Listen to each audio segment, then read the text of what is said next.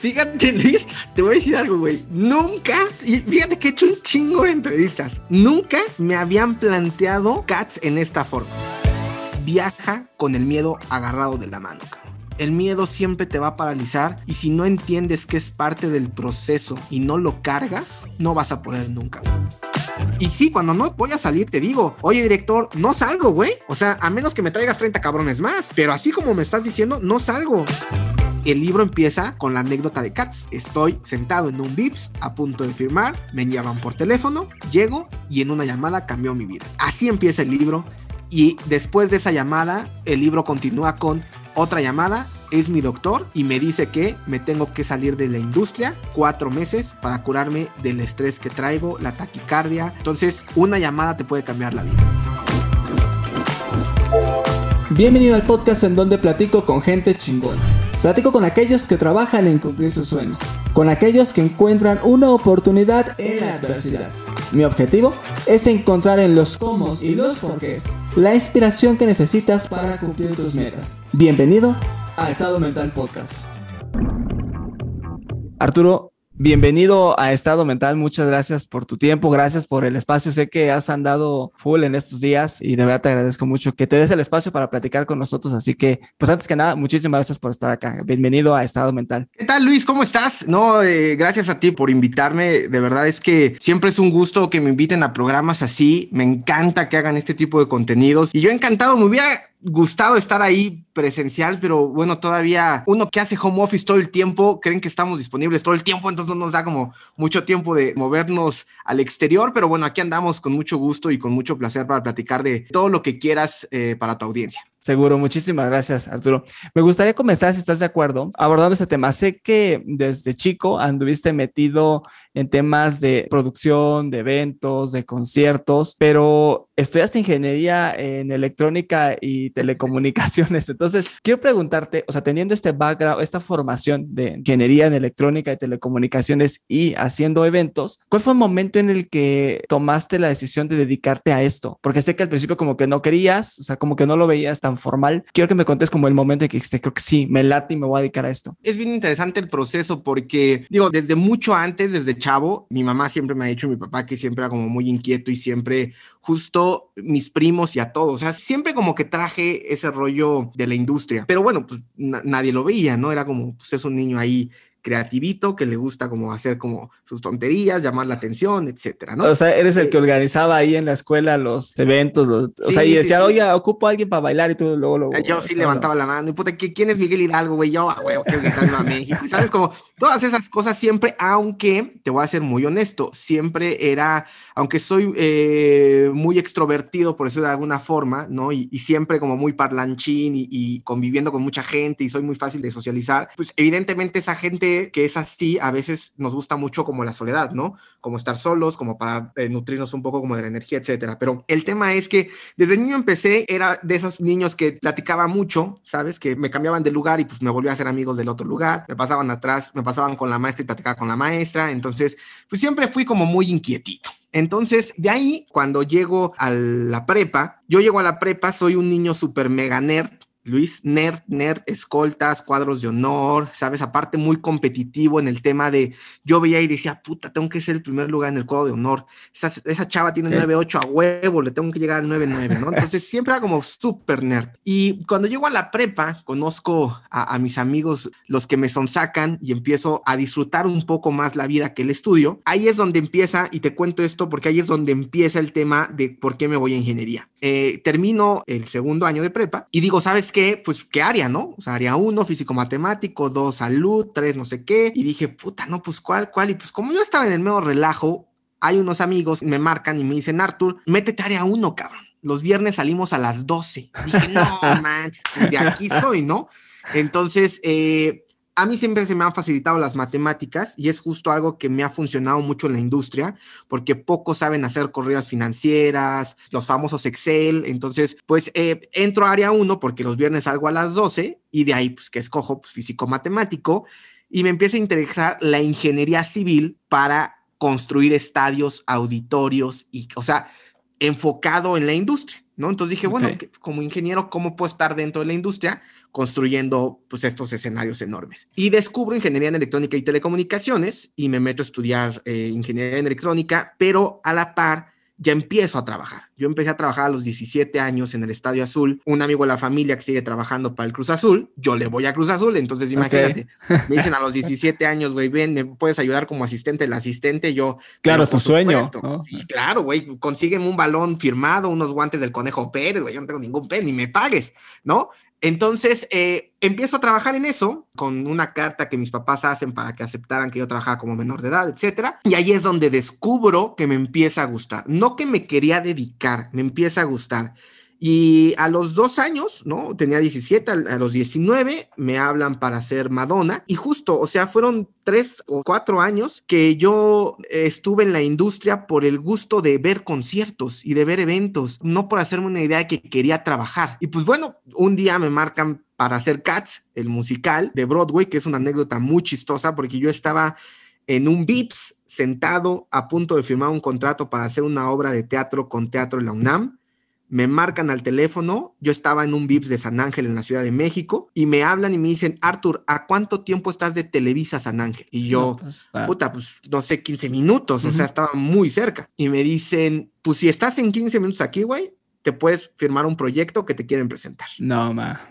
Yo dije, no había Ubers, ¿no? O sea, no había nada de eso salgo, o sea, yo estaba de verdad con el contrato, con el productor, con el escritor. O sea, ya estabas sentado en el VIPS, en la mesa firmando todo. Yo ya estaba a punto de firmar, yo ya todo. Pero no te dijeron en Televisa qué era, o sea, nada más hay no, No, no, nada más me dijeron, ¿quieres algo? Ven, porque el productor sale de viaje en 20 minutos. Eso fue lo que me dijeron. Y entonces yo dije, pues, es Televisa, ¿no? O sea, no porque Teatro La UNAM no, sino fue como algo que me dijo, vete le dije a la gente que estaba ahí en el VIPS, oigan, discúlpenme, una emergencia. No, pero les marco al ratito, discúlpenme.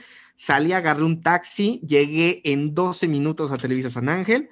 Llego, veo a Gerardo Quiroz bajar de, la oficina. Me dice, ya me voy, tú eres Arturo Saldívar, sí, no sé qué, ahí está toda la documentación como secretaria, si te interesa bien, lo firmas. No me dijo nada más. Es una obra de Broadway. Subo con la secretaria, me sacan la carpeta, veo que es Cats, veo todo el elenco, evidentemente ni siquiera pregunté cuánto iba a ganar, nada, dije, Cats tiene que estar en mi currículum, sí o sí. Ojo, no me gustan los teatros. Eh, sé que no te, los musicales. teatro musical no me gusta, ¿no? Entonces eh, dije, pero bueno, pues veamos qué es esto, ¿no? Firmo y pues ya, ahí empiezo realmente a tomar una decisión de decir, me quiero dedicar a la industria de entretenimiento porque me fascina lo que es atrás y me fascina que seas parte de una experiencia para el espectador donde literal desconectamos dos horas al espectador y te vas feliz, ya sea de un concierto, una película, ser parte de esa felicidad que te damos en esos momentos, para mí es lo que ha cambiado pues mi forma de ver un poco la vida entendiendo que sirve mucho estos oasis que a veces tenemos como personas, de disfruta estas dos horas que tienes con tu familia, de disfruta una hora viendo una serie,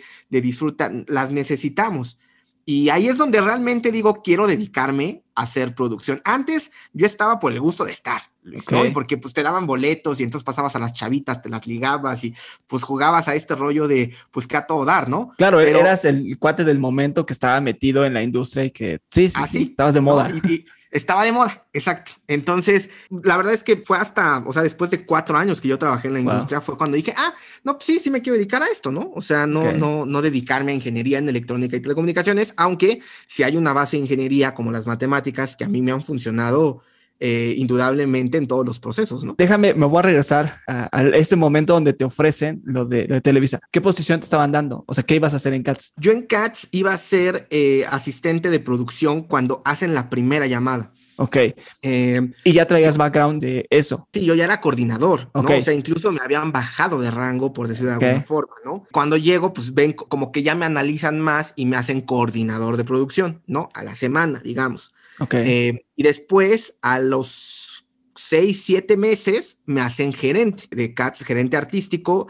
Yo tengo una facilidad, digamos, que para llevar a los talentos. ¿no? Los talentos son, yo siempre digo que están hechos con un ADN muy simpático porque todos son muy iguales, ¿no?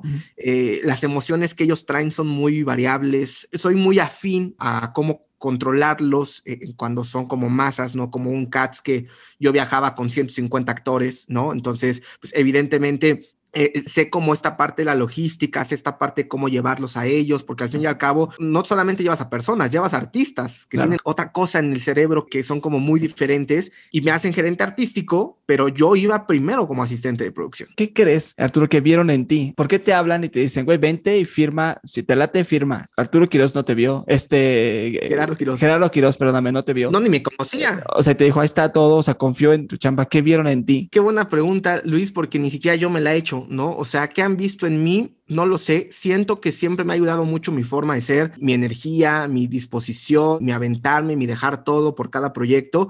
Error, ¿no? Porque ahora ya no lo hago. Pero justo, o sea, alguna vez un profesor me dijo, estos alumnos ya no tienen hambre de poder conseguir las cosas. Es muy cierto, ¿no?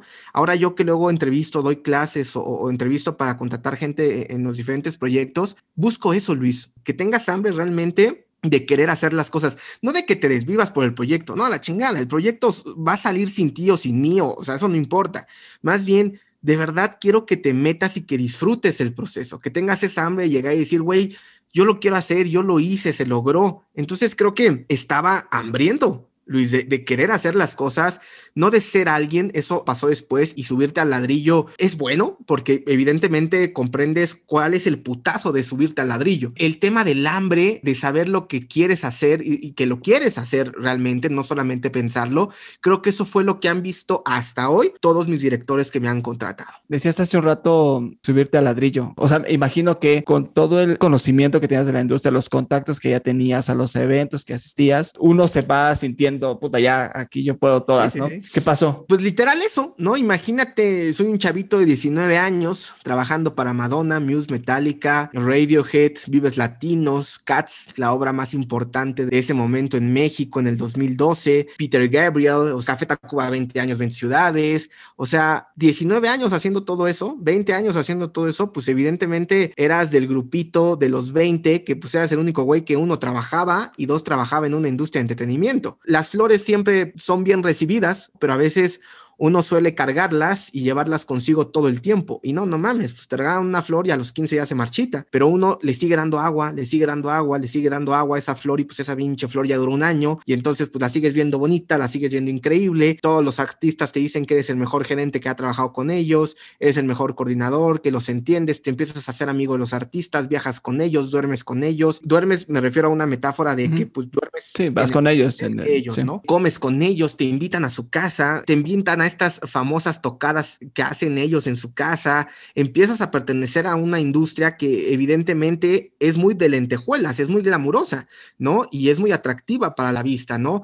Yo, gracias a Dios, no tomo, no fumo, entonces eso también hizo que no me metiera en otros rollos que a lo mejor tenemos eh, una muy mala fama a la industria de que puedes como desvariarte para allá, pero creo que el que todo el tiempo te digan que eres muy bueno, que eres muy bueno, que eres muy bueno y que además todo salga bien, ¿no? Y que tu trabajo esté hablando más que tu personalidad o que tu persona, eso hace que te subas al ladrillo, Luis, y que pierdas el piso y que digas, güey, soy el mejor gerente de el entretenimiento en México, ¿no? No mames, Arturo, hay 50 gerentes más, o sea, también hay tres más que son igual que tú, ¿no? Pero claro, era, incluso muchos de la industria me siguen diciendo, Arturito, era un niño, era claro. un niño de 19, 20 años siendo un gerente que evidentemente no tenía ni idea de la industria, no tenía ni idea de cómo vivir, que llegaba y gastaba, y te puedo decir que yo llegaba y me gastaba 50 mil, 30 mil, 40 mil pesos con amigos en cenas, porque claro, pues te iba muy bien con artistas y pues eh, empiezas a vivir una vida que es glamurosa y que no es una vida. Te quería preguntar, ¿cuál fue este break-even en donde dices, creo que esto no es real y tengo que hacer un cambio? Pasó muy tarde, pasó casi ocho años después. ¿Cómo te diste eh, cuenta? ¿Cómo me di cuenta? Pues me di cuenta por mi cuerpo, me di cuenta por el estrés, me di cuenta porque me dio un bajón, porque el doctor me dijo, le paras o te paran. ¿No? Entonces ahí es donde te das cuenta que el artista vive del aplauso, pero no solamente el artista, el artista, eh, claro, es el que da la cara, pero la industria vive del aplauso, ¿no? Entonces, si todo el tiempo están así, así aplaudiéndote todo el tiempo y dejan de aplaudirte, pues te entra una ansiedad de qué pedo, ¿no? O sea, ¿dónde está eh, este rollo? Y bueno, viene la pandemia y evidentemente hace otra vez un cambio y un switch y entonces empezar de cero. Y creo que ahí es donde me di cuenta, ¿realmente quieres vivir de esto? ¿Realmente quieres vivir así? Yo siempre digo que nosotros entretenemos a los godines. El godín descansa y se entretiene cuando yo trabajo. Entonces, si realmente quiero tener mis fines de semana ocupados en trabajo o en una familia. o en mí? Ahí es donde me empiezo a dar cuenta y a replantearme preguntas que en ocho años no me hice. Justo el domingo iba a terapia con mi psicóloga y le decía, después de 32 años y después de estar 10 años en la industria 100% metido, sin tener vacaciones, Luis, 10 años sin vacaciones, cabrón. Pues evidentemente el pinche cuerpo te va a decir, pues güey, o le paras o te paran. le decía, vi un documental de Netflix hace la semana pasada que se llama algo del estrés a la felicidad, lo recomiendo muchísimo, y hacían una pregunta a un budista que decía, hoy te has preguntado realmente qué quieres de tu vida. Güey, te lo juro que yo lo escuché y dije, puta, la nunca me había preguntado qué realmente quiero en mi vida, ¿no? Creo que son cuestionamientos que te tienes que empezar a hacer y realmente tomar la decisión de contestar qué es lo que realmente quieres de tu vida hoy, no mañana. ¿No? Hoy, ¿qué quieres hacer, güey? ¿Qué cambio quieres hacer?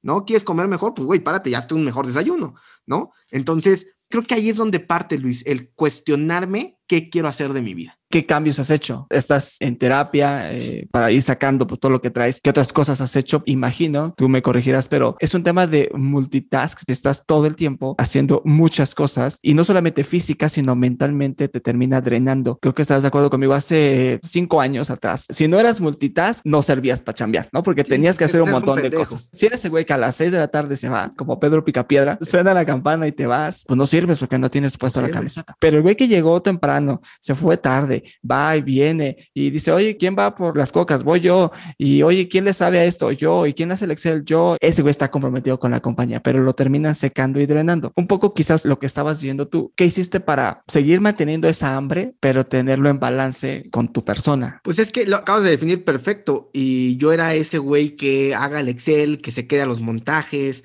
que vaya a recogerlos al aeropuerto, que viene la gente de Broadway y de Nueva York y de Inglaterra y hay que llevarlos a cenar. Y entonces, puta, pues como Arthur cae bien, pues que los lleve Arthur, ¿no? Siempre lo cuento, la que llevaba los derechos de Cats llegaba y me decía, Arthur, shake it, shake it, llévame a un lugar donde, donde shake it. Y entonces yo le decía, pero no, una señora de 70 años. Entonces le decía, no, no, espérame, o sea, yo, yo vengo hiper mega cansado de las funciones, como que quieres shake it, shake it. Y entonces, e, el tener siempre fiestas en la industria, dormir mal, ¿no? O sea, ese, ese es un punto importantísimo que he cambiado el hábito del dormir.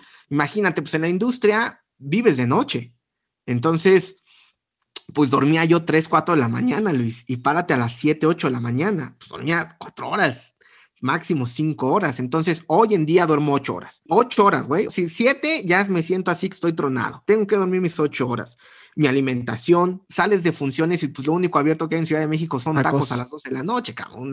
Entonces, pues ya sabes, los taquitos de pastor, de suadero, las tortitas, las gorditas, las garnachas, pues evidentemente uno empezó a hacerse garnachero y pues empezó a subir de peso, los viajes, los cambios de horario, o sea, muchas cosas que drenan un poco tus hábitos y hoy en día he cambiado todos esos hábitos, como cinco veces al día, me hago jugos verdes, como fruta, duermo bien, leo todos los días, medito todos los días, medito, justo estaba haciendo, le decía a, mi novia que, que, me está funcionando mucho meditar en la mañana y en la noche, pero ahora quiero meditar en la tarde. ¿Sabes? darme 10 minutos, no sé, después de grabar contigo y antes de la otra junta, 10 minutos y meditar, ¿no? O sea, para regresar a mi centro. Entonces, em, hago meditación, hago yoga todos los días, mi caminata todos los días. Antes de la pandemia nadaba todos los días. Hoy en la pandemia eh, justo ahorita estoy atravesando por un proceso post pandemia porque el estar encerrado tanto tiempo nos ha afectado en un tema de salud mental, ¿no? Y justo por eso regresé con la terapeuta, porque me cuesta un poco de trabajo todavía salir, hacer el tumulto, la gente. Hay procesos que evidentemente se están ahorita como canalizando, pero camino todos los días, tengo el privilegio de vivir en un bosque. Entonces me salgo a caminar al bosque una hora, eh, medito, te digo, trato de hacerlo mínimo una vez, máximo dos. Ahora quiero implementar una tercera vez al día. Y leer, ¿no? La verdad es que si te fijas, digo, acá tengo libros atrás, tengo un montón de libros Kindle y, me gusta mucho leer, ser curioso, leo de todo lo que se me antoje y pues estar como muy inmerso en ver todos estos cambios. Voy a acupuntura, la terapeuta o el acupunturista luego me dicen, oye, pues tómate un té de laurel y ese té de laurel, cabrón, si laurel es para hacer como comida y entonces me, hago mis tés de laurel, o sea, a veces me dice mi novia, pareces un viejito que... Ya, eso te iba a decir, ya cualquiera diría que ya está el viejazo. Exacto, exacto, pero Pero no, es que tienes que entender que cómo quieres llegar, ¿no? E, en 10 años, o sea, tienes que súper mega cuidarte. Tomaba un chingo de refresco, Luis, ahora tomo agua todo el tiempo, todo el tiempo traigo mi termo, todo el tiempo traigo como cosas para justo hidratarme. Soy muy dulcero y muy panero, esa es la lamentada que tengo con siempre con mi nutrióloga, justo ahorita estoy con nutrióloga porque pues necesitamos bajar otra vez de peso, pero justo, ¿sabes? Como este rollo de, de, de cambiar estos hábitos, pero es un proceso, Luis, que me ha llevado cinco o cuatro años. O sea, no es de la noche a la mañana, ¿no? Eh, sufro de ansiedad, entonces hago mudras, ¿no? Los mudras, yo digo que es el yoga de las manos, ¿no? Estas cosas que luego uno mm. hace para concentrarse y esto. Em, y pues bueno, la verdad es que justo soy alguien que siempre está incentivando el sentirme bien, ¿no? El cómo incentivo a mi día en la mañana escucho un podcast que me alegra de seis minutos que se llama Despertar, uno que se llama Durmiendo, eh, eh, leo cartitas de intenciones, o sea, soy un guati o sea, justo mucha gente me ve en la, industria y es como, les digo, es que es bien diferente cómo ven a Luis en sus podcasts a cómo es Luis detrás del podcast, ¿no? Nadie se entera de los procesos que tiene Luis. A lo mejor hoy tú viviste ansiedad en la mañana, güey, y ahorita llegas y grabas y pues con lo que sigue, ¿no? Y regresas y vuelves a tu proceso. Pero justo el proceso de trabajar con uno mismo para mí es el trabajo más pesado que uno puede tener, pero el más gratificante que si tienes paciencia y tienes constancia, neta vas a ver los resultados. Y te lo dice un güey que lo paró el estrés y que literal hoy en día ya puedo disfrutar un poco más tranquilo. Me siguen dando temas de ansiedad. La semana pasada sufrí uno y casi, casi le hablo a la terapeuta de, oye, ¿qué me está pasando? Yo ya estoy chingón. No, o sea, ya, ya, hay muchas herramientas que funcionan, pero claro, la vida sigue, el estrés sigue, los problemas siguen. No te puedes aislar, irte a vivir al Tíbet, me encantaría y aislarme y no saber de nada, ¿no? Pero justo entender esos procesos que a ti te sirven. Construye tu caja de herramientas no lo que a mí me sirve necesariamente te tiene que servir a ti. Creo que son cosas que voy entendiendo, pero justo lo curioso, Luis, es lo que me ha hecho entender y meterme más a descubrir, ¿no? En la espiritualidad la tenía alejada a 100%. Entonces, meterme un poco al tema de espiritualidad, eh, el azúcar me hace muy mal ya, o sea, justo como viejito, después de las 6 de la tarde, güey, si tomo azúcar, ya no duermo. Ah, me, quitan el café, Luis. No manches. ¿Y te gustaba el café? Seis años tengo tomar café. Pero imagínate ese most que todos necesitamos en la mañana para que te suba. A mí me lo quitan, cabrón. Y es como, ¿y con qué lo sustituyo, güey? Probé té, chocolate, o sea, mil, mil cosas para sustituir al café. No hay nada que sustituya al café. Dije, ni modo.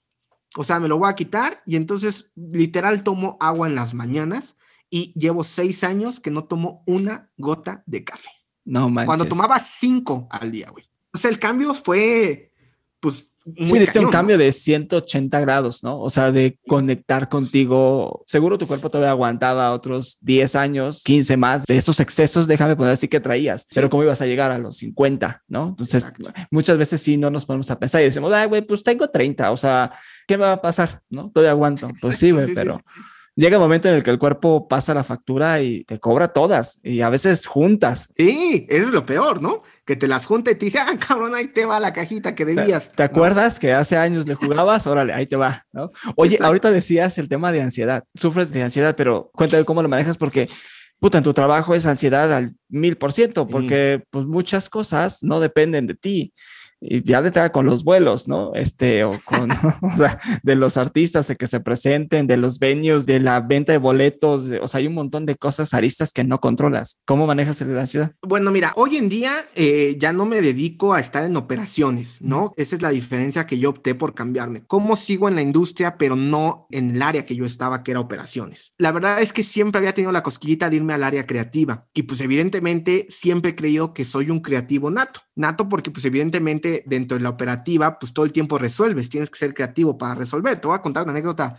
muy chistosa. En el estreno de Cats a prensa, después de 11 años que Cats no se presentaba, no miento, de veintitantos años, eran muchos porque fue en el, en el 80, creo, en el 90, no me acuerdo. 93, creo, algo así. 93, algo así, exacto. Después de tantos años que no se presentaba Cats, llega Cats a México, teníamos cuatro meses agotados. Todavía ni estrenábamos, ¿eh? Y ya teníamos cuatro meses agotados. El día del estreno a prensa, madrinas, todo así súper glamuroso, le deciden dar una última laqueada al escenario de Cats y no se seca, Luis. No, no se seca. O sea, así literal no se seca. Y entonces todos decían, ¿qué hacemos? ¿Qué hacemos? Porque pues evidentemente los bailarines pues entran y se quedaban pegados. No se seca, no se seca y entonces decimos, ¿y si le ponemos hule? ¿Cómo hule? Sí, hule cristal. Puta, pero güey, tapiza el escenario de hule cristal a dos horas del estreno. Al centro se fueron de volada. No, ma. Llegaron y ahí nos ves a todo el equipo de producción, técnicos, o sea, todos los que estábamos atrás, haciendo un emplayado perfecto para que el artista pudiera salir a bailar. Perfecto, salió. Los artistas, ni, evidentemente yo no le iba a decir al artista, oigan, ayule, ¿no? Porque si no, en su cabeza, no, no vamos a poder bailar. Y, y justo muchos artistas saliendo del estreno me decían, oye, el escenario está perfecto, ¿qué le pusieron? ¿No? Pero, pero justo, o sea, todo el tiempo eres creativo para resolver, ¿no? Yo siempre digo que somos la aspirina de la producción. Entonces, a nosotros nos contratan para no hacer el problema más grande. Me quito mucho de esos problemas que van al día a día y me hago creativo, ¿no? Llevo casi cinco años siendo creativo, justo desde que me para el estrés. Dije, ¿sabes qué? Me voy al área creativa y pues ya, o sea, la verdad es que eso me ha funcionado mucho porque ya no viajo con los artistas, ya no estoy en la operativa, ya nada más creo desde atrás, digo qué es lo que creo que se puede generar para poder hacer un espectáculo, un show. Ahora estoy en dos empresas muy grandes de la industria, ¿no? Que es Talent Land, que es el evento pues, más grande de Latinoamérica de creatividad, de innovación y de tecnología. Ahí soy creativo y soy director creativo de Creative Land y, además trabajo para muchas marcas, ¿no? Bueno, otras marcas que luego no puedo decir, pero son marcas como muy grandes que evidentemente soy creativo para todas esas marcas y eso es lo que ha funcionado hoy en día, que claro, es un estrés diferente, es una ansiedad diferente, pero ya no estoy con las ansias de cómo va el proceso y el montaje y no, no, ya hay gente que se encarga de eso, yo llego bien bonito, reviso y ya no me estreso con eso. Entonces, eso hoy en día es lo que me ha funcionado, pero no me quito mis tiempos que tengo que hacer con los hábitos, Luis. O sea, sí o sí, pueden ser, yo llego a las 12 de la noche, güey, y tengo que meditar, ¿eh? O sea, nada de que ya, ya llegué bien cansado, voy a dormir. Sí, ya mañana. mis 10 minutos de meditación. No, si me puedo echar más, más. Si estoy muy cansado, 5 minutos y me duermo, ¿no? Entonces, o sea, no dejo de hacer lo que se supone que es un hábito para mí. ¿Y cuál es tu proceso de meditación? ¿Haces meditación guiada o...? Eh, depende, a veces hago meditación guiada, a veces me pongo a Pedro Campos, que me gusta mucho, a veces me pongo a Mar del Cerro, pero ahora estoy haciendo mucho el mindfulness del silencio. Me encanta quedarme en silencio y me pongo en, el Apple Watch 15 minutos, entonces ya cuando me vibra, pues ya, o a veces digo, bueno, no tengo nada hasta donde llegue, y a veces me aviento 40 minutos meditando, ¿no? Eh, pero soy mucho de me pongo mi incienso, güey, me prendo mi vela. Me creas todo el ambiente. Sí, sí, creo le pues, al fin y al cabo en detenimiento, ¿no? O sea, creo todo para, para sentirme ahí un poquito. Eh, mi hermano me hacía mucha burla porque dice que luego le pasaba, ¿no? Inciensos a su cuarto. Me decía, güey, la mala energía soy yo, cabrón, no es mi cuarto, déjame me salgo del cuarto, ¿no?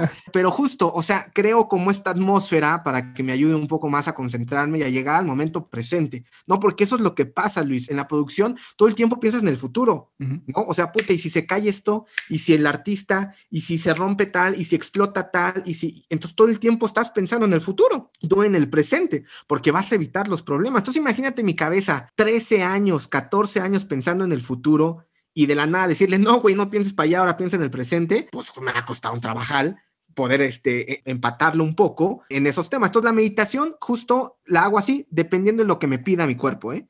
A veces me pide un escaneo corporal, me hago un escaneo corporal, a veces me dice, güey, nada más quédate callado, ponte una musiquita, ¿no? A veces hago un ejercicio eh, con los mudras, a veces no, a veces lo hago acostado en mi cama, no importa, la cosa es entrenar a tu mente para decirle, güey, vente, vente, o sea, no te vayas, eh, de eso se trata la meditación, entrénala para que no tu pinche ardillita no esté ya, ay, ay, no, ¿y qué voy a comer? Y no sé qué, y, no, no, no, tráela, tráela y de eso se trata. Oye, y ahora con toda esta experiencia que tienes, tanto en lo operativo ahora como en lo creativo, dos preguntas, ¿cómo te diviertes? Déjame, o sea, ¿sigues yendo a espectáculos, güey, dices, no, ni mal, o sea, me desconecto y me voy al bosque? Y dos, cuando llegas ahí, o sea, juzgas todo de, no, güey, no entró el compás y entonces ya vives como juzgando, viendo toda la parte operativa, dices, no, eso no entró, o dejas que fluya. Fíjate que ahí me pasa algo muy chistoso y yo creo que a ti te pasará cuando escuchas podcast. Dices, no mames el audio. ¿no?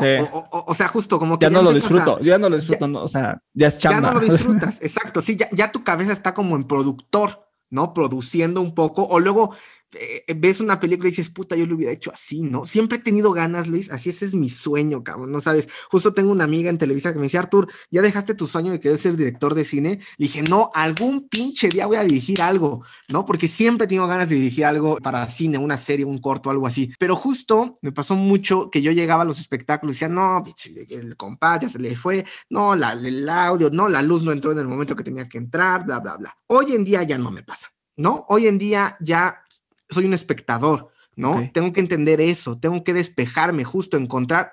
Yo decía, güey, no puede ser que tú trabajes para entretener y cuando tú te vas a entretener no te entretengas. Está cabrón. Entonces, lo que hago es eso, voy como un espectador cualquiera, disfruto la obra cualquiera. Eso sí, si me pides después mi crítica, reseña, lo que sea, pues te voy a hablar como lo que conozco, ¿no? O sea, me pasa mucho en los shows de medio tiempo del Super Bowl, mucha gente me escribe, ¿no? Oye, ¿y cómo lo viste? ¿Y qué viste? Y entonces siempre les digo, es que, por ejemplo, ahora el Super Bowl pasado que pasó, que fue Snoop Dogg y todos estos raperos, el 50 Cent y todo esto, y le decía, güey, o sea, el show está hecho para televisión, ya les valió gorro para el estadio, o sea, todo fue una cara. Los güeyes que estaban del otro lado no vieron nada.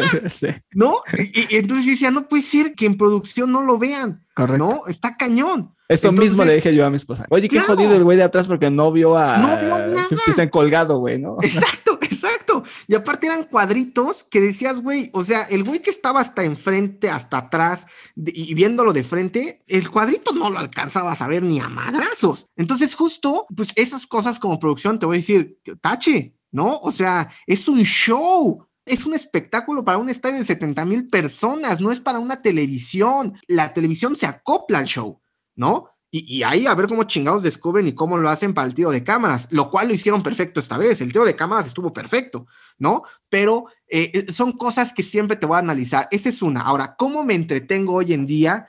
Yo me entretengo con mi lectura, amo ver series y cine, me encanta, o sea, me okay. estar... Yo no había visto cómo conocí a tu madre, ¿no? Mucha gente gente esta serie y que aparte son como nueve temporadas y cada temporada 30 capítulos. Okay. Entonces, no soy como mucho ver esas grandotas. Eh, me encanta, me encanta ver Mrs. Maisel, ¿no? Que ahora se acaba de estrenar en Amazon.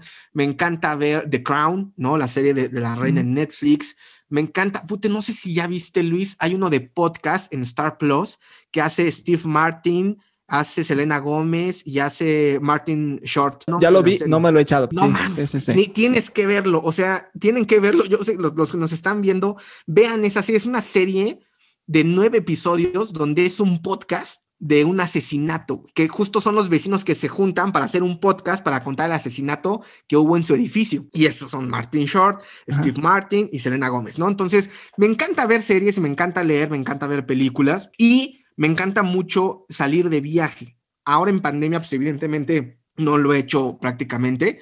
Eh, me ha tocado viajar dos o tres veces a Guadalajara nada más por temas de chamba, pero me gusta mucho ir a, la playa, ¿no? Me gusta mucho como desconectarme con la naturaleza para reencontrarme. Ese es un poco mi entretenimiento. Y si sigo yendo a obras de teatro y eso, eh, la verdad es que tengo hoy en día casi año y medio que no voy. Mi último show que fui a, ver fue Billy Joel, Billy Joel en, la, en su gira La Dios en el Foro Sol, de los mejores conciertos que yo he visto. Soy alguien que consume mucho. Mira, justo acá atrás tengo cuadros llenos de, de todos los, los, los este, tickets, ¿no? Los, tickets que, que suelo, porque me encanta ir. ¿No? Justo, o sea, me dedico a la industria, pues tienes que ver la industria. Claro. Entonces veo desde banda, desde, o sea, he visto conciertos de Camila, de Sin Bandera, de Luis Miguel, de Yuri, de Emanuel y Mijares, de como he visto, eh, este, eh, no sé. Fuiste solo para mujeres, escuché también. Fui solo para mujeres, exacto, ¿no? Tenía una amiga que era la gerente solo para mujeres, y me decía, oye, ¿no quieres venir? Y decía, no mames, pues, ¿a qué voy a ir?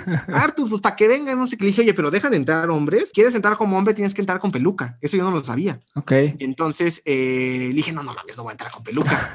O sea, pues, o dame tres shots de tequila para medio ponerme en el ambiente, ¿no? Yo le dije, no voy a entrar, ¿eh? No voy a entrar, no voy a entrar con peluca. Entonces ya me pasó por atrás para que pudiera entrar eh, normal. Y vi un solo para mujeres hasta el gorro de chavas, ¿no? De señoras. Es impresionante, Luis. Es impresionante cómo es el show con las señoras y con las chavas. Y yo decía, wow, le decía a Brenda Weiss, mi amiga, que ella era gerente de ahí, le digo, me pasó como cuando trabajé con los Jonas Brothers. Era impresionante ver a las chavitas gritándole a los Jonas Brothers y ahora las señoras gritándoles a solo para mujeres. Le dije, e-, es un ambiente que si eres hombre, estaría increíble que lo vieras porque es, es otro tipo de espectáculo. Claro, ¿no? y es que aprendes de esta variedad. Siempre digo que hay que ir como con la mente abierta a ver de todo, ¿no? Y justo ahorita que decías, he ido a todos los conciertos, pues yo trato de ir casi donde me inviten, yo voy. Y no importa quién, ¿sabes? A mí me tocó descubrir así a Juan Gabriel y me hice fan de Juan Gabriel. ¿no? Yo lo vi a Juan Gabriel 7, 8, 10 veces. Una vez mis abuelos, mis abuelos tienen 80 años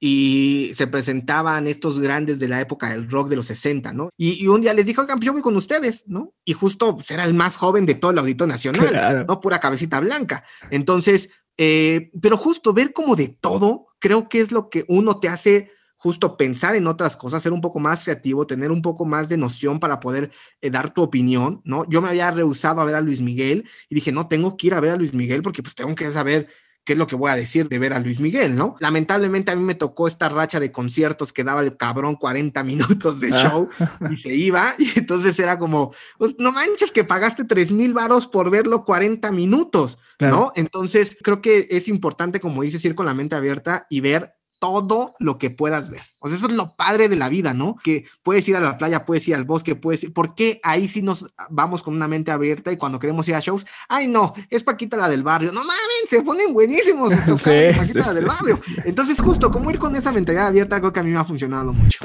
Bienvenido al único curso que te llevará a tener un podcast realmente exitoso y convertirte en un podcast master. En este curso quiero compartirte todos los aprendizajes que he tenido a lo largo de los años. Si estás pensando en iniciar un podcast y no sabes por dónde comenzar o ya tienes un podcast y quieres profesionalizarlo, estoy seguro que todo el contenido que preparamos te será de mucha ayuda. Mi nombre es Luis Salinas y quiero contarte que desde 2019 comencé mi podcast llamado Estado Mental. Estado Mental es un espacio en donde he tenido la oportunidad de platicar con gente súper chingona. Empresarios, atletas, emprendedores, chefs, artistas, ilustradores, productores, personas que han dedicado su vida a cumplir sus sueños. Además, el podcast me ha permitido involucrarme en nuevos proyectos, generar contactos, dar conferencias y por supuesto que se convierta en una fuente de ingresos un generador de empleos. Tu podcast exitoso es un curso donde te llevaré de 0 a 100 en la creación de contenido. Revisaremos las bases del podcasting, te compartiré estadísticas que te darán una visión más amplia de cómo puedes convertirlo en una fuente real de ingresos para ti. Hablaremos de cómo conseguir invitados, cómo preparar un episodio, con qué equipo debes comenzar. Son más de 40 clases de entrenamiento, misiones semanales, sesiones de preguntas y respuestas. Te brindaré un workbook para que no se te escape nada cuando estés empezando tu podcast. Además, compartiré contigo el checklist que yo utilizo con mis invitados. Formarás parte de la comunidad secreta de Podcast Master. Si todo lo que te digo te gusta, me encantaría que formes parte de este curso y te unas a esta gran comunidad de gente que como tú quiere tener un podcast exitoso y relevante. Te recomiendo que veas toda la información del curso y si tienes alguna pregunta escríbeme que estaré listo para apoyarte. Ahora sí, sin nada más que agregar, te espero en el curso para que juntos hagamos tu podcast exitoso. Oye, quiero regresarme un poquito porque decías que venías de hacer cosas con el Cruz Azul, ¿no? Tus primeros chambas. Y me dijiste, de repente me invitaron a Madonna. A ver, espérame. O sea, ¿cómo pasas de estar en el Cruz Azul a Madonna? ¿Fue en el 2009? En el 2009, sí. Sí, de 2009. Em, ahí, eh, ¿cómo, sucede eso? Nosotros éramos eh, parte del Estadio Azul que está operado por OCES. Hace falta gente para Madonna, para cuando viene el tour de Madonna. Y entonces, pues siempre te preguntan, ¿no? Si quieres ir. Y a mí, 15, 20 días antes, me dice mi jefe, oye Artur, que si quieres ir a cubrir el tour de Madonna, ¿no? Y yo, así nada más, o sea, ¿qué tengo que hacer o qué? Este, dice, no, pues vas como coordinador. Y yo dije, ah, pues sí, yo tenía 19 años, güey. Dije, no mames, pues sí. A mí Madonna nunca me ha gustado. Em, entonces fue como, pues sí, ¿no? Aparte, justo como que padre, nunca he visto a Madonna. Y pues ya, o sea, llego al Foro Sol, fue mi primera fecha que hice. Digamos que te van poniendo pulseras por diferentes rangos, ¿no? Para que tengas acceso, una pulsera tiene acceso a todo, etcétera. Y entonces a mí me decían, vete a las azules. Entonces yo me buscaba en las azules y dije, no. Entonces yo, ¿sabes qué? En algún momento dije, es mi novatada, güey. O sea, alguien me dijo que me viniera y no me van a tocar nada. Y no, cuando voy viendo, yo estaba en la lista roja, que era la gente que tenía All Access para todas las cosas, y veo que estaba ahí mi nombre, y ahí es como entro a cubrir y a apoyar a todo el staff de la producción para poder hacerlo. Así es como, o sea... O sea, fue un poco de estar en el momento correcto. Sí, mira, siempre digo, el 95% son contactos, el 4% es suerte y el 1% es tu talento. Entonces, claro, si tienes un chingo de contactos vas a llegar, porque así es esta industria. Pero ¿sabes qué? Puedes tener muchos contactos, pero te falta la suerte. Pero ¿sabes qué? Puedes tener muchos contactos, pero te faltó tu talento. Pero ¿sabes qué? Llegaste, tuviste la suerte, pero no tuviste talento, te regresas. Entonces, justo creo que fue por los contactos que yo había hecho, ¿no? Porque me veían, porque veían mi trabajo, porque estuve en el momento indicado de que vino Madonna y hacía falta un chingo de gente. ¿no? Y porque, claro, mi trabajo habló y entonces de ahí de Madonna siguió Bumburi, siguió Café Tacuba, siguieron Vives Latinos, siguió Muse, muchos, muchos procesos que me ayudaron para estar en cada uno de los conciertos y con Cats pasó lo mismo. Güey, si yo no hubiera estado en Altavista, no hubiera llegado en 15 minutos. Claro. Imagínate que hubiera estado en Revolución, güey, ya me la peleé. O sea, ya no llegué, ya no firmé. Entonces, creo que sí me ha tocado mucha suerte para estar en cada uno de los proyectos. Ahorita que decías Cats, me acordé de algo que te quiero compartir. Eh, es muy curioso cómo tú en Cats, obra musical de Andrew Lloyd, está basada en un libro que se llama eh, El libro de los gatos habilidosos. Dos cosas aquí. Uno, tú eres, otra por lo que me decías, pues has sido muy hábil para resolver muchas cosas. Pero este libro de los gatos habilidosos, donde tú encontraste o tú definiste, o sea, fue como este break-even, donde tú dices, de aquí me voy a dedicar, me gusta esto, me voy a dedicar. Entonces fue un momento muy importante para ti. Pero ese musical que te decía está basado en este libro eh, y este libro lo escribió T.S. Eliot. Y T.S. Eliot es el que inspiró a Diego Plaza el fundador de los Elliot Awards, a ponerle Elliot. Entonces, cuando estábamos haciendo el proceso de esta entrevista, decía, puta, ¿cómo algo en el mundo se conecta? O sea, para ti Cats fue ese momento y entonces Cats es T.S. Eliot y T.S. Eliot, eh, Diego Plaza y los Elliot Awards. Y justo unos días platicamos con alguien que es un influencer o cuates que hacen mucho contenido y se vuelven relevantes en la industria. Pero justo es como todo se empieza a conectar en algún punto de la vida. ¿Tú crees en esas conexiones o nos fumamos aquí en el equipo?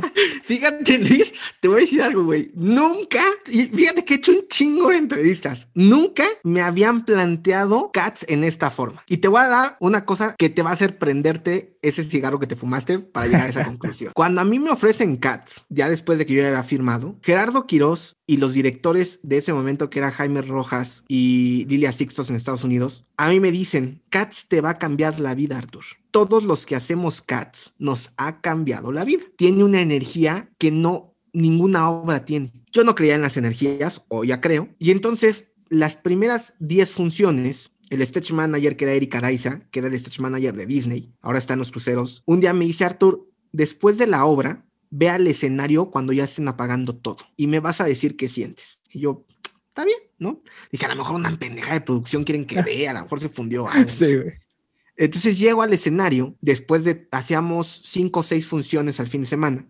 agotados, llego al escenario y era impresionante la energía que se sentía del público después de que ya no estaba el público. Cómo la gente hace un catarsis en las obras de teatro o en el cine o en los conciertos y dejamos ahí una energía. Me puse a llorar, Luis. O sea, fíjate, ahorita lo recuerdo y quiero volver a llorar. Era una hay una conexión en las energías impresionantes ante un producto de entretenimiento. Y hoy te puedo decir que haces toda esta como analogía de, claro, T.C. Eliot yo no entendía ni un carajo el texto. Yo me enteré de qué se trataba Cats cuatro meses después, güey. Hasta que me senté con Marco Villafán, que en paz descanse, que el adaptador. Le dije, Marco, maestro, no le entiendo.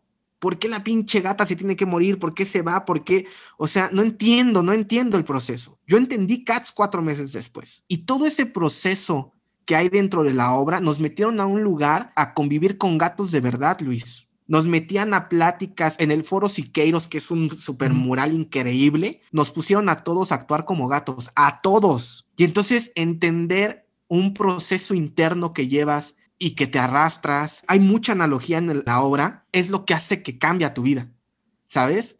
Que empiezas a ver desde otro punto de vista artístico, si lo queremos ver de esa forma, y entender que, claro, tiene una química interesante los procesos que hay en la obra, pero porque a lo mejor desde atrás hay un proceso, ¿no? Con el libro, con esta analogía que haces de los Elliot. Entonces, pues sí, sí te puedo decir que no lo dudaría, ¿eh? Ahorita que me lo dices, no dudaría que haya una conexión y que esas conexiones sí funcionan. Bien, pues bueno, entonces ya nos fumamos el cigarro juntos. no estuvo mal. No, estuvo, mal. Estuvo, exacto. Estuvo bueno el cigarrito. Muy bien. Oye, me quiero ir un poco a la parte actual, donde estás eh, más en la parte eh, creativa, pero también mucho administrativo, me imagino. Y hace un rato decías, el tema de las corridas financieras y esto, yo no pensaría, pues si eres creativo, güey, ¿qué, ¿qué, corridas financieras vas a hacer, no? ¿Cómo analizas? Me imagino si un espectáculo tiene un ROI positivo, si va a jalar, si es el momento. ¿Cómo analizas que un producto va a funcionar? Fíjate que ahí me tocó tener buenos maestros porque mm, cuando yo empecé, Israel Casillas, que era parte de Conaculta, él fue el primer gerente de CATS él fue el que me invitó. Él llevaba mucho corridas financieras, porque aparte era productor independiente también. Entonces, pues me metía mucho, ¿no? Como a analizar, justo le decía, oye, ¿cómo, cómo sabes si una obra pues, va a ser negocio? ¿No? ¿Cómo haces un punto de equilibrio? ¿Cuál es un buen punto de equilibrio, no? Porque el punto de equilibrio es este donde no pierdes, no ganas al tablas, ¿no? Pero ya, chingón. Entonces, me empiezo a meter mucho, digo, a mí las matemáticas mi papá es financiero, entonces, pues, evidentemente yo tenía dudas y llegaba con mi papá y era como de, oye, me echas la mano. Entonces él, así Excel hace cosas súper chingonas, ¿no? O sea, este, y luego yo veo grafiquitas, ahora en home office, que luego venía yo a visitarlos a su casa, este, eh, veía sus gráficos y le decía, oye, pa, ¿cómo hiciste eso? Eso yo no lo sé hacer, ¿no? Pero justo, creo que empezar a ser curioso, empezarle a picar al Excel y a todo eso. Andrés Naime, que es otro productor, que es buen amigo mío, también fue, para mí es un maestro en el tema de, de correas financieras, porque, digo, él fue el productor ejecutivo de Mamma Mía, de Mary Poppins, de La Bella y la Bestia, de, o sea, ha sido de los top, ¿no? De Chicago, del Fantasma de la Ópera, de todos. Y justo algo que yo he encontrado en este rollo es que siendo creativo o siendo parte de la industria, tienes que saber manejar los números, ¿no? Porque el día que tú quieras producir algo, el día que tú quieras hacer algo, pues tienes que saber cómo está basado todo en números, ¿no? Cuando quieres producir un, podcast, Luis, está bien chingona la idea, pero cuando lo bajas a números y dices, puta, tengo que comprar un micrófono, tengo que comprar una cámara, tengo que comprar no sé qué, ta, ta, ta, ta, toda la idea creativa que tenías se fue a números. Si no sabes usar números, te vas a ir a la quiebra. ¿No? Entonces, justo entender que todo llega a números es lo que me hizo meterme y entender cómo hago esto. Ahora, ¿cómo sé que una obra lo puede hacer? Hoy en día sigo dando asesorías, ¿sabes? Estoy dando asesorías para Fonca, doy asesorías para esos fideicomisos, ¿no? Este, para cine, para, para teatro. Me busca mucha gente, hoy sigo dando, hoy, justo doy todavía cuatro asesorías y lo que hago es eso, ¿no? A ver, bajemos todos los costos, ¿no? O sea, ¿qué es lo que vas a gastar? Bajas todos los costos, haces un total, puta, te salieron dos millones de pesos, güey, bueno, pues ¿qué teatro necesitas o qué auditor necesitas para empezar a sacar una inversión, ¿no? Y además, en la industria me tocó mucho sentarme con patrocinadores y con inversionistas. Entonces yo veía cómo los productores vendían sus productos, ¿no? Como decían, oye, ¿cuál es la inversión? ¿Por qué se retorna? ¿En qué punto? No sé qué, eh, ¿cuál es la inflación que voy a tener? Y todos esos dialectos que como creativo no, no los tienes, pero a mí me sirvió estar ahí sentadito, ¿no? Al lado de los productores, porque aparte me ponían a huevo, Luis, no creas que por gusto. Era como, necesito aquí Arturo, por favor, por cualquier duda que tengan de la obra, ¿no? Realmente como en un tema de obra. Pero pues yo estaba ahí como atento y decía, ok, qué interesante, o sea, va a dar 3 millones y le van a regresar 4 millones, pero ¿por qué 4 millones? ¿Y por qué en un año? ¿No? Pero entonces, si a un año en el banco le regresan el 3%, ¿por qué aquí le van a dar el 7%? ¿No? Entonces, todo eso empecé a hacerlo match y entonces un día llegaba con la contadora, hay una directora administrativa de Televisa, top, que para mí igual es, yo la adoro, que se llama Claudia Casillas. Yo llegaba con él y le decía, pero ¿por qué? ¿Por qué haces eso? ¿Por qué hay que tener una caja chica? ¿Por qué tienes que poner esto? ¿Por qué nos cobran el 8% de impuestos? ¿Por qué, ta, ta, ta? ¿Por qué hay que pagar a la sociedad de autores y compositores el 6%? ¿No? O sea, todas esas cosas me empecé a meter y entonces me hice un conocedor de cómo hacer una corrida financiera. Entonces, ¿qué pasaba? Que ya no me hacían gerente artístico, ya me hacían gerente general, porque entonces ya dominaba el lado numérico y el lado de la obra o el lado artístico. Entonces ahí empecé a hacer mi carrera y entonces casi 10 años completitos fui gerente llevando todas estas partes o productor ejecutivo, ¿no? Yo llevaba estos pagos, estas corridas, cosas que te da Ticketmaster, ¿no? Para ver cómo son tus ingresos, todo eso lo llevaba. Entonces, pues por eso fue que lo aprendí. Con todo esto que haces, ¿no? Que me, contabas de director general, creativo. Además, sé que tuviste un programa de radio, escribes en dos revistas, ¿no? En Rolling Stone y, y Playboy. Y das asesorías, eres un referente en la industria. O sea, si alguien necesita algo, evidentemente te busca por todo el background que has tenido en estos años. ¿Cómo haces que te volteen a ver? Déjame ponerlo así, porque hace un rato decíamos, el tema del hambre de las nuevas generaciones o los jóvenes. Pero muchas veces es, bueno, pues es que voy empezando, es que pues yo soy el que se sienta aquí y no opina, ¿no? Justo platicaba con alguien, decía, a ver, tú te sientas aquí y nada más ves cómo los adultos trabajamos y llegará el momento en el que te toque hablar, ¿no? Solo te sientas aquí, güey. ¿Cómo haces que te empiecen a creer?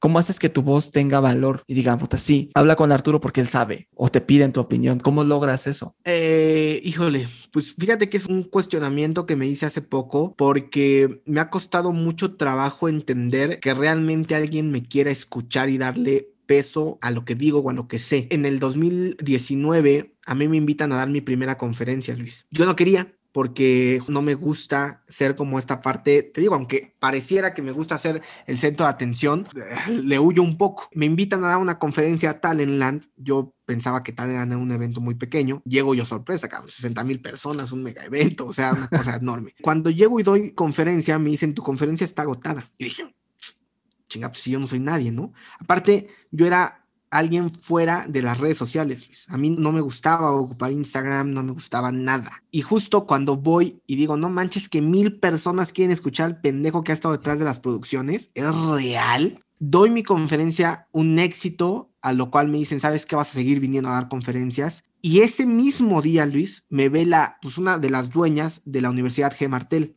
en la conferencia.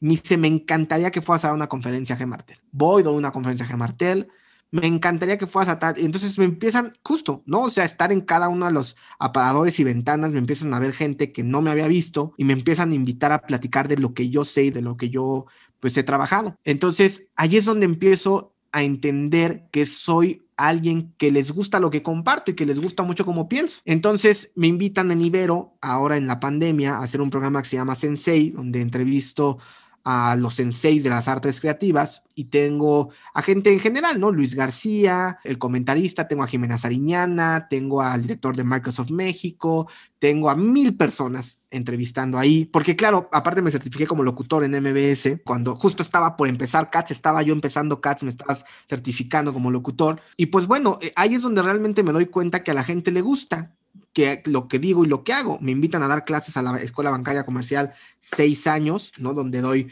toda esta parte de producción y estoy dando clases, ¿no? Me invitan mucho a dar talleres, bootcamps, ¿no? Con Experience Makers me invitan también ahí como a dar el bootcamp. Muchas cosas que suceden como para justo ser alguien que pueda decir sus cosas y, y el cómo las dice.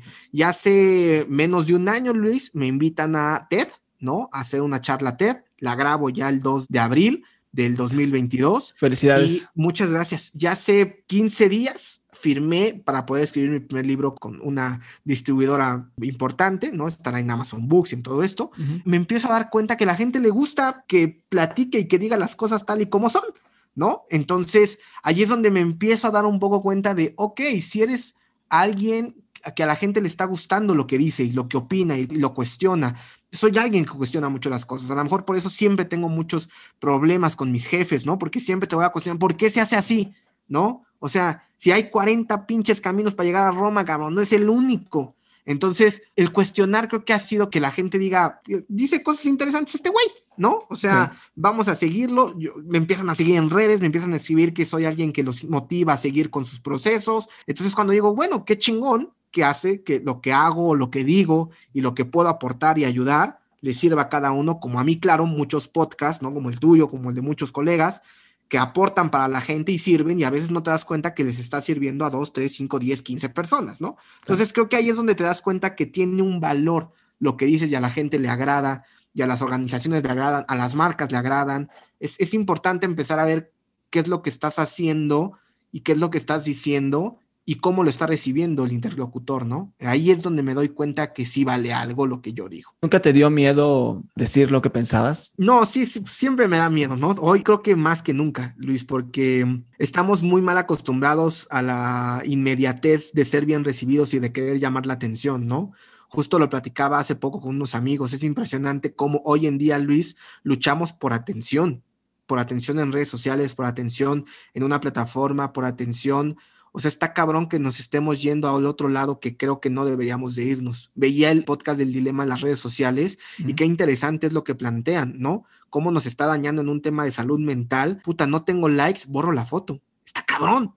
O sea, no puede ser que porque no tuviste likes la borres, güey. O sea, la subiste porque te gustó como saliste. Entonces, claro que hoy me da más miedo que nunca. No sabes cómo la gente me pide que haga contenido, ¿no? Pero justo digo, mami, ¿a qué hora?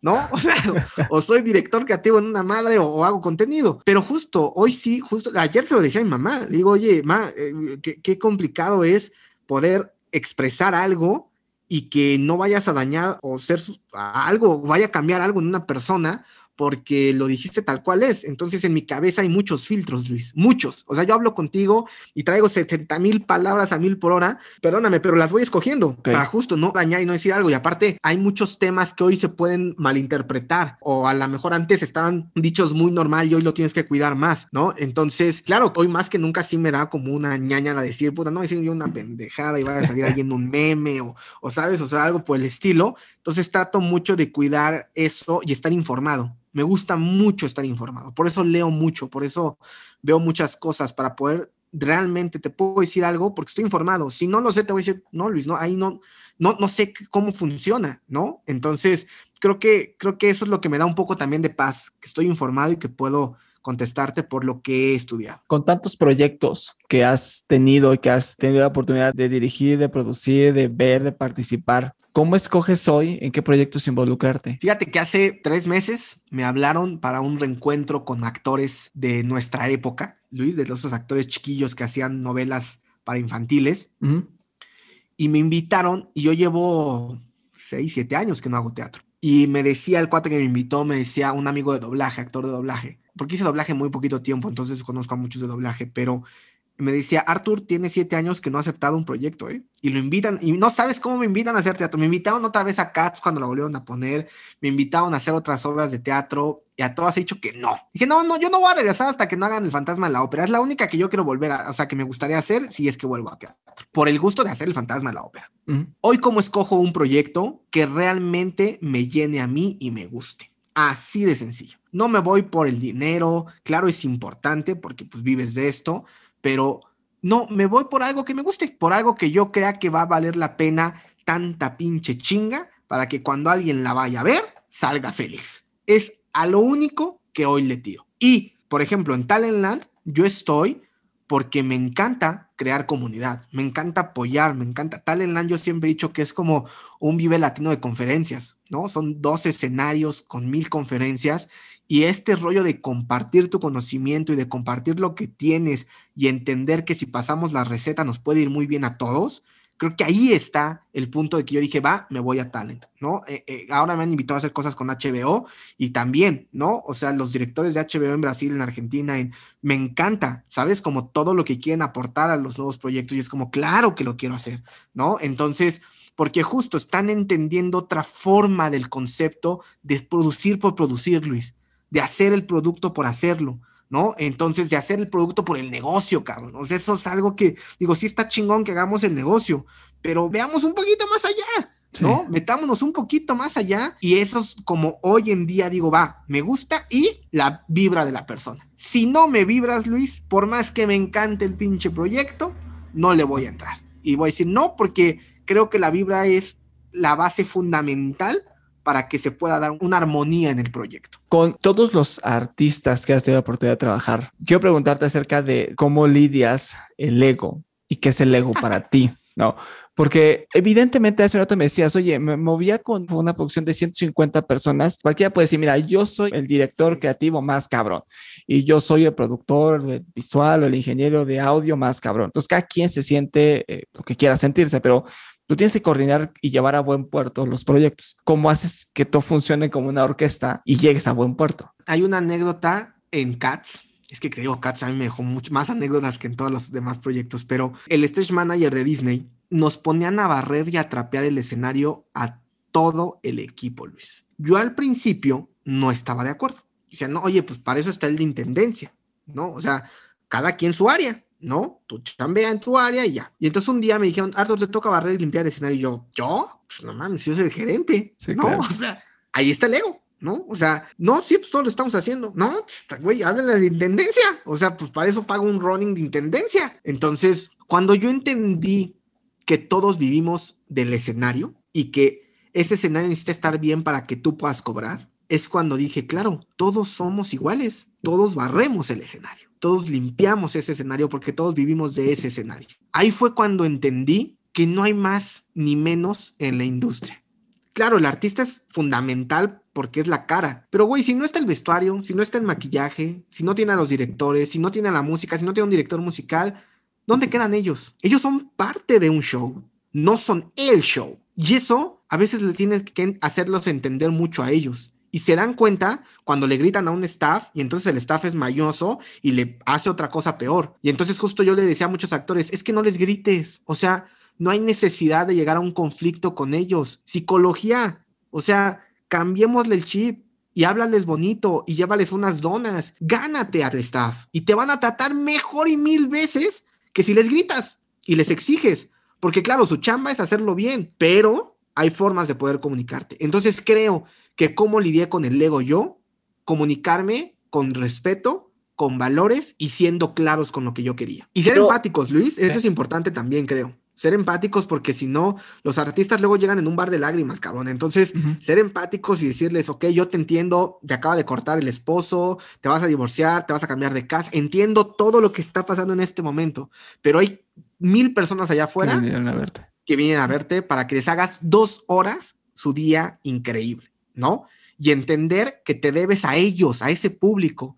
Y hay artistas que te lo juro, me pasó, hay artistas que güey, había mil personas afuera esperándolos para una foto y se salían y se tomaban las fotos y, autógrafos y, y, es como de qué chingón. Y hay artistas que no, cabrón. O sea, hasta que lo sacas por otro lado y está bien, cada quien, ¿no? Pero, pero justo creo que la comunicación y el respeto es lo que ha logrado que pueda sobrellevar tantos egos en la industria. Hace un rato hablabas de que estás ya preparando tu libro. ¿Nos puedes contar de qué viene? Sí, claro. Fíjate que estoy justo apenas en el proceso. Algo que yo les decía mucho porque ya me habían buscado hace un año y yo no había querido eh, contar nada, eh, ni aceptado ni nada, porque justo decía, ¿qué chingado va a escribir? ¿No? O sea, como de qué, qué quieren que escriba. No puedo decir como, no me gustan estas cosas de cinco puntos para que seas el mejor creativo. No mames, pues yo no sé cómo soy. Ni siquiera sé si soy buen creativo, ¿no? O sea, claro, eh, me pagan y soy bueno haciendo lo que creo que hago y, me gusta lo que hago, pero, pero no sé si soy el mejor creativo o cómo ser el mejor creativo. Les decía, yo no quiero eso. A mí me gustaría y siempre me ha llamado la atención escribir una novela. Una novela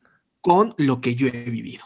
Entonces les dije, si quieren que dé anécdotas, cosas e ideas, digamos, que van surgiendo dentro de mis procesos, hagámoslo en novela. Démosle un personaje a cada cosa que me ha pasado. Entonces, eh, les encantó la idea y justo empezar así. El libro empieza con la anécdota de Katz. Estoy sentado en un VIPS a punto de firmar, me llaman por teléfono, llego y en una llamada cambió mi vida. Así empieza el libro y después de esa llamada, el libro continúa con otra llamada, es mi doctor y me dice que me tengo que salir de la industria cuatro meses para curarme del estrés que traigo, la taquicardia. Entonces, una llamada te puede cambiar la vida. ¿Lo estás escribiendo? ¿Ya acabaste? No, apenas, apenas estoy en el proceso, justo. ¿Y qué tal el proceso? Híjole, el proceso es muy interesante porque cuando yo les dije, bueno, ¿y cómo chingados empiezo a escribir un libro? O sea, este, ¿qué, me meto? ¿Qué hago? Hay unos procesos con mapas mentales que empiezas a hacer donde bajas la idea. Y entonces dices, bueno, quiero hablar de esto y cuáles son los temas que vas a querer hablar, haciendo un poco como un estilo índice con estos temas, ¿no? De ahí ramificas, ¿no? Oye, bueno, vamos a hablar de el inicio de Arturo y entonces vamos a ramificar y entonces, ¿qué quieres contar ahí? Y después, las anécdotas, ¿qué anécdotas quieres meter al libro? Y después, personajes importantes que han sido parte fundamental de tu proceso, ¿no? Mis papás, muchas novias, muchos jefes, muchas relaciones, muchas anécdotas de gira. O sea, imagínate, yo me iba cinco o seis meses de gira y no regresaba a México. Cuando me tocaron los militares y me bajaron, eh, cuando me cerraron una caseta y casi no llegaba a una función, cuando asaltaron un teatro donde yo estaba dando función. O sea, todas estas anécdotas que van como funcionando, las tengo que meter. Ya que haces todo ese mapa mental, empiezas como a este sí, este no, aquello, y de ahí empiezas a escribir. Pero justo el tema es a mí me gusta mucho enganchar a la gente, pues soy de show business, ¿no? Estoy involucrado en toda esta historia. Entonces, por eso decía, una novela, ¿no? Una novela, ¿cómo lo hacen? El putazo. Empecemos con el putazo. Y de ahí vamos contando, no cronológicamente, todo lo que pasó con un personajito que se llamará tal, tal, ¿no? Y entonces ese personajito va a tener como todas las historias y cómo termina, porque claro, la gente se queda con el principio y en el final. Entonces, te enganché con el principio, te tengo que enganchar con el final, güey. Entonces, justo yo cómo estoy empezando a escribir el principio y el final, y de ahí me va a llevar a lo que va en medio. Interesante, está muy interesante. Digo, ya después, eh, ya, ya que esté, nos, nos cuentas más de, eh, o sea, me gustaría ver, o sea, tener, platicar justo del proceso creativo que tienes para escribir el libro, porque digo, ahorita seguramente lo resumes, pero es un tema de después la conexión de estilo y este está no va, no, no engancha o mete cosas que a lo mejor ficticias para hilar la, la idea, dice, ¿no? Claro. O sea, sí, yo, yo le decía, por eso quiero que sea novela, para que le metamos a lo mejor dos o tres cositos que puedan hilar y que pueda ser interesante, ¿no? Y que te dejemos así que digas, no mames, que esto, eso, esto, o sabes que esas cosas a mí me emocionan. Entonces, justo lo que decía, sí, y justo me decían, el nombre del libro, güey, llevo un mes pensando en el nombre del libro y no tengo ni idea. O sea, justo ah, me tengo que registrar ya para la plática TED y me dicen, Arthur, tu nombre es la charla. No sé. o sea, es que no sé. Siempre resumir algo en una palabra o en dos palabras como un título está cabrón. Claro. ¿No? Entonces, si hay un proceso muy interesante, digo, yo le estoy echando muchas ganas. Por lo que vemos en los procesos, me puedo tardar máximo tres, cuatro meses, ¿no? Entonces, ponle que en unos cinco meses ya estará publicado el libro. Si es que me apuro y, voy como en el rush, ¿no? Porque si no, pues luego lo dejas y te costará un año, cabrón. Pero sí, mi idea es ya sacarlo y justo que sea una novela porque el final va a ser continuará, porque no sabes lo que me pasó hace un mes. Claro. Entonces, yo una llamada justo para hacer un cambio de cosas y cuando les platicabas a los creativos del libro, me dicen, no mames, Arthur, que otra vez una llamada. Dije, güey, con eso terminamos el libro. Claro, o sea, empezamos con una llamada, terminamos el libro con otra llamada, cuando vas a decir, ¿qué? No mames que te hablaron para. Exacto. Pum, ahí se acaba el libro. ¿no? Entonces, y pues claro, esta historia continuará porque puede que acepte o no esa llamada, y eso es real. Me late. Oye, sé que andamos pegando al tiempo. Eh, piensa en esto, o sea, tienes un proyecto y tú ya lo viste de pieza a cabeza, lo planeaste, funciona bien en tu cabeza, ¿cómo haces para bajarlo a tu equipo y ellos lo puedan vivir, hacer lo suyo, respirarlo y lo puedan ejecutar? ¿Cómo contagias? ¿Cómo motivas? Me, sirve mucho la energía, ¿no? Siempre me lo han dicho, Arthur, ¿tú qué pedo con tu energía? Todo el tiempo estás así. y eso que no, tomas café. Exacto, no, no tomo café y no me meto nada, cabrón. Entonces, imagínate si me metiera algo. Yo creo que la pasión que tengo en mi trabajo, Luis, o sea, amo lo que hago, güey. Te lo juro, me puedo desvivir, me puedo quedar tengo un problema porque luego me quedo y me meto y puedo trabajar 3, 4 de la mañana porque me apasiona lo que hago. Entonces, esta pasión que tengo y te la transmito y te digo, güey, neta podemos hacer el mejor evento creativo, cabrón. O sea, sí lo podemos hacer, Luis. Y te doy ideas, soy mucho de cumplir como los bullet points, ¿no? Soy mucho como de bullet point de, a ver, güey, esa es la lista que hay que cumplir. No me importa si me entregas a las 3, 4 de la mañana, pero me tienes que entregar la próxima semana, ¿no? O sea, si te vas a ir de, lo que tengas que hacer es tú. Pues vale, a mí esas cosas de tienes que entrar a las 6 de la mañana, a las 4 de la tarde, no mames. O sea, entra a la hora que quieras, salte a la hora que quieras, güey, pero tú cumple con las cosas que me tienes que dar, ¿no? Así yo funciono, así es como yo trabajo. Claro, hay que cumplir horarios, ¿no? Porque pues, no soy dueño de la empresa. Pero a mi equipo trato de decírselo así como que, a ver, yo funciono mucho adelantado, ¿no? O sea, yo ya estoy trabajando por un evento de julio, uy, falta un chingo. Entonces, pero justo, voy muy adelantado, Luis, porque puede pasar algo. Entonces, necesito ir como adelantado para ir como un poco más tranquilo. Entonces, ¿qué hago? Hago eso. Hago una lista de prioridades, qué es lo que urge, qué es lo que se necesita y qué es lo que tenemos que hacer en cinco meses. ¿no? Entonces hago una ruta crítica donde me dicen cuáles son mis procesos y entonces ahí es donde voy diciendo, bueno, acuérdense que hay que entregar esto, esto, esto, esto.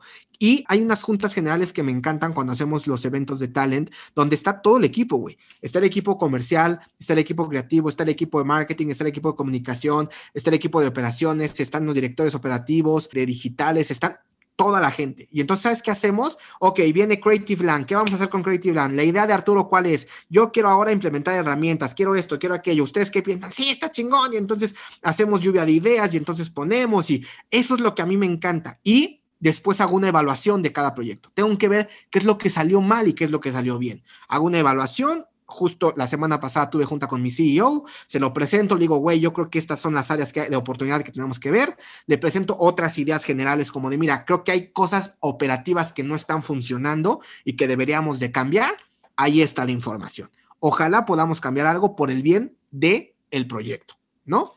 Y ya, y justo ayer me escribía un coordinador de un área de talent, me dice, Arthur, ya me pasaron tarea, cabrón, ¿para qué nos dejas tanta tarea? Le dije, pues es que justo se trata de eso, ¿no? De poder hacer un plus a los procesos y a los proyectos que estamos teniendo. Soy muy así, Luis, soy muy de, güey, si nos estamos haciendo algo mal, güey, ¿cómo, ¿cómo lo podemos cambiar? ¿No? O sea, hay más formas de poder hacerlo bien. Entonces siempre propongo, siempre hago, y siempre les digo, son lluvia de ideas, cabrón. Yo no sé si va a funcionar o no, pero intentémoslo. Yo no sabía si iba a funcionar emplayar todo el pinche escenario, güey, pero funcionó. Entonces, pues hagamos ideas y a ver cuál es la que funciona. Acerca de todas estas formas de cómo te conduces, cómo hablas con tus pares, tu CEO, ¿cuál crees que han sido los hábitos que más han contribuido a que hoy estés donde estás? Ser muy claro con lo que quieres y con lo que dices, eso sí, 100%.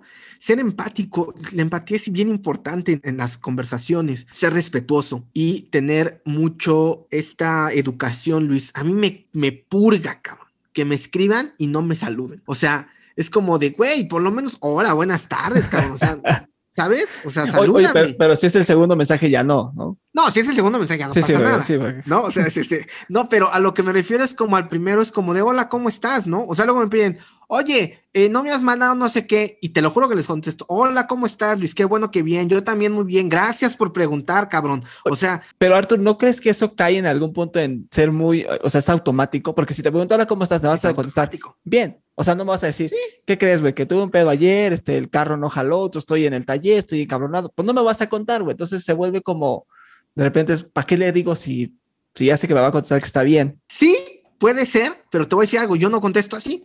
O sea, yo, hola, ¿cómo estás? Oye, yo estoy vía toda madre, ¿no? Digo, tú me contactaste así por LinkedIn, ¿no? ¿Qué pedo? ¿Cómo estás? Yo muy bien, con un chingo de trabajo, pero qué gusto por saludarte, no sé qué. O sea, es un acercamiento, ¿no? O sea, no llegas a la gente cuando la ves en persona y, ¿qué pedo? ¿Ya entramos al cine? O sea, no, o sea, llegas y, ¿qué pedo, güey? ¿Cómo estás? Aunque sabes que te va a contestar, qué bien. Pero ¿por qué en persona sí lo haces y en mensaje ya no lo hacemos? La diferencia es como de, güey, nada más porque no me ves en persona, no me vas a saludar. O sea, salúdame, cabrón. Entonces, creo que ese tema de ser educado, ¿no? De ser respetuoso, de, de llevar una línea donde entiendas que eres parte del ecosistema, que no eres Superman, cabrón, que no eres el chingón de la industria, que no eres la pieza fundamental de este pinche ecosistema o de la empresa. No, cabrón, todos trabajamos para un mismo objetivo que es el evento. Entonces, cuando entiendes eso y entiendes que tienes que ser parte de todo el engranaje del reloj, güey, es cuando entonces, ¿sabes qué? Necesito a Luis para que el podcast salga bien. Entonces, güey, necesito tener una buena relación con Luis, porque el día que no salga bien y nos llevemos mal, va a ser un pedo. Y entonces nos van a cagar a los dos, y entonces nos van a correr, y entonces no nos vamos a soportar, y entonces, no, güey, mejor llevemos una, seamos armónicos en el tema de las relaciones interpersonales. Entonces, creo que eso es lo que a mí me ha funcionado mucho. ¿Sabes? Saber escuchar, Luis. Estoy leyendo una serie de, mm, del Harvard Business eh, Review donde te explican varias técnicas de liderazgo y una de ellas es saber escuchar. ¿Realmente sabemos escuchar? O sea, ¿realmente sabemos comunicarnos? Y entonces justo me pongo a leer mucho de crecimiento personal, de liderazgo y demás para entender cómo manejar a mis equipos. ¿no? Y entender, me decía el CEO de Life Aqua de Cancún, dice Arthur, yo afuera no dice director general, dice coordinador de talentos, porque eso es lo que hace un director. Coordina los talentos y hace que esa coordinación de talentos hagan buen trabajo para que pueda verse proyectado en lo que necesitamos hacer. Y sí, ahí lo entendí. Los directores somos coordinadores de talentos. Nosotros coordinamos el talento que tú traes, Luis. Y entonces decimos, güey, este güey es bueno para esto, pásalo para allá. Así es como funciona un poco y eso es lo que yo creo que a mí me ha ayudado mucho en todas las juntas, porque aparte mis juntas son con los directores, con los CEO. Entonces, entender un poco el mecanismo que ellos traen, traen otra idea, traen otro chip y plasmarlo tú a toda tu gente es como de, güey, me están diciendo que estamos de la chingada, ¿cómo le digo a mi equipo que no vamos a salir? Y sí, cuando no voy a salir, Luis, te digo, oye, director, no salgo, güey. O sea, a menos que me traigas 30 cabrones más. Pero así como me estás diciendo, no salgo. También no te voy a mentir. Esa es otra cosa que también yo creo que haría en, en bullet point. No mentir, ser real ser real con lo que te están pidiendo y con lo que dices. Artur, antes de irnos a la última pregunta, quiero agradecerte mucho el tiempo. Pues podía echarme fácil otro ratote acá platicando. Me hubiera gustado tenerte acá, pero ya habrá momento de que nos vengas a contar del libro y un montón de cosas que quedaron pendientes. Muchas gracias de verdad por tu tiempo. Y bueno, la pregunta que le hacemos a todos los invitados es, ¿cuál crees que son los patrones mentales que tuviste que romper para llegar a donde estás hoy? Ay, cabrón, creo, que salí más madreado aquí que en la terapia del domingo, güey. A ver, eh, digo, primero que nada, gracias por la invitación. Este, para mí es un gusto que me hayas invitado y, estar contigo. Créeme que ya, o sea, desde hoy te digo, agendemos la segunda hora que salga el libro con mucho gusto y presencial y regalamos unos. Justo algo que habíamos dicho es, eh, a mí me patrocina una editorial y vamos a regalar libros en este podcast. Entonces, si me escriben a mi Instagram, arroba oye Arthur, y dicen, güey, te vi en el podcast de estado mental con Luis, bla, bla, bla, va, pues te lo vamos a mandar y tenemos cinco libros ahí justo para ayudarte en estas herramientas de procesos. Gracias, Artur. Lo que me preguntabas. ¿Cuáles son los patrones, mentales que rompiste? Exacto. ¿Cuáles son los patrones mentales? Yo creo que son muchos. Entre ellos son muchos que mi familia me inculcó, con los que creces y con los que convives. Pero esos patrones mentales yo creo que fueron sin duda alguna el tema de no irte siempre por el mismo camino siempre descubrir tu camino y mucho es viaja con el miedo agarrado de la mano, cabrón. El miedo siempre te va a paralizar y si no entiendes que es parte del proceso y no lo cargas, no vas a poder nunca, güey. Y aventarse, cabrón. Oye, estudié ingeniería. Yo no sabía ni madres de producción y me aventé a la producción. Romper eso de, güey, no importa que te hayas dedicado eso. Si te gusta otra cosa, vete a la otra cosa, ¿no? O sea, esa parte de, güey, no hay un camino para todo. Hay 40. Vete a los 40, cabrón. Y a lo mejor el 39 es el que te va a gustar. No importa. Y entender, Luis, que siempre, güey, siempre se empieza de cero, cabrón. Siempre. Y esta vida es como surfear, cabrón. Súbete al pinche tabla, güey, y aprende a surfear las olas. A veces te va a dar una puta revolcada, güey. Y vas a salir y te vas a volver a meter. Pero entender eso, que en esta vida del surf siempre hay una puta revolcada, cabrón. Eso creo que es lo que a mí me ha dado el entender que todos los días tienes que volver a empezar, no importando que traigas un currículum como el que ya traigo. No importa, güey, hoy eres otro y ni pedo a volverle a empezar. Para mí, eso es lo que ha hecho que se rompa un poco el esquema que traigo mental. Gracias por llegar al final de este episodio. Recuerda seguir nuestras redes sociales, encuéntranos en Instagram, TikTok y YouTube como Estado Mental Podcast. Por mi parte es todo, nos vemos y escuchamos pronto. Bye bye.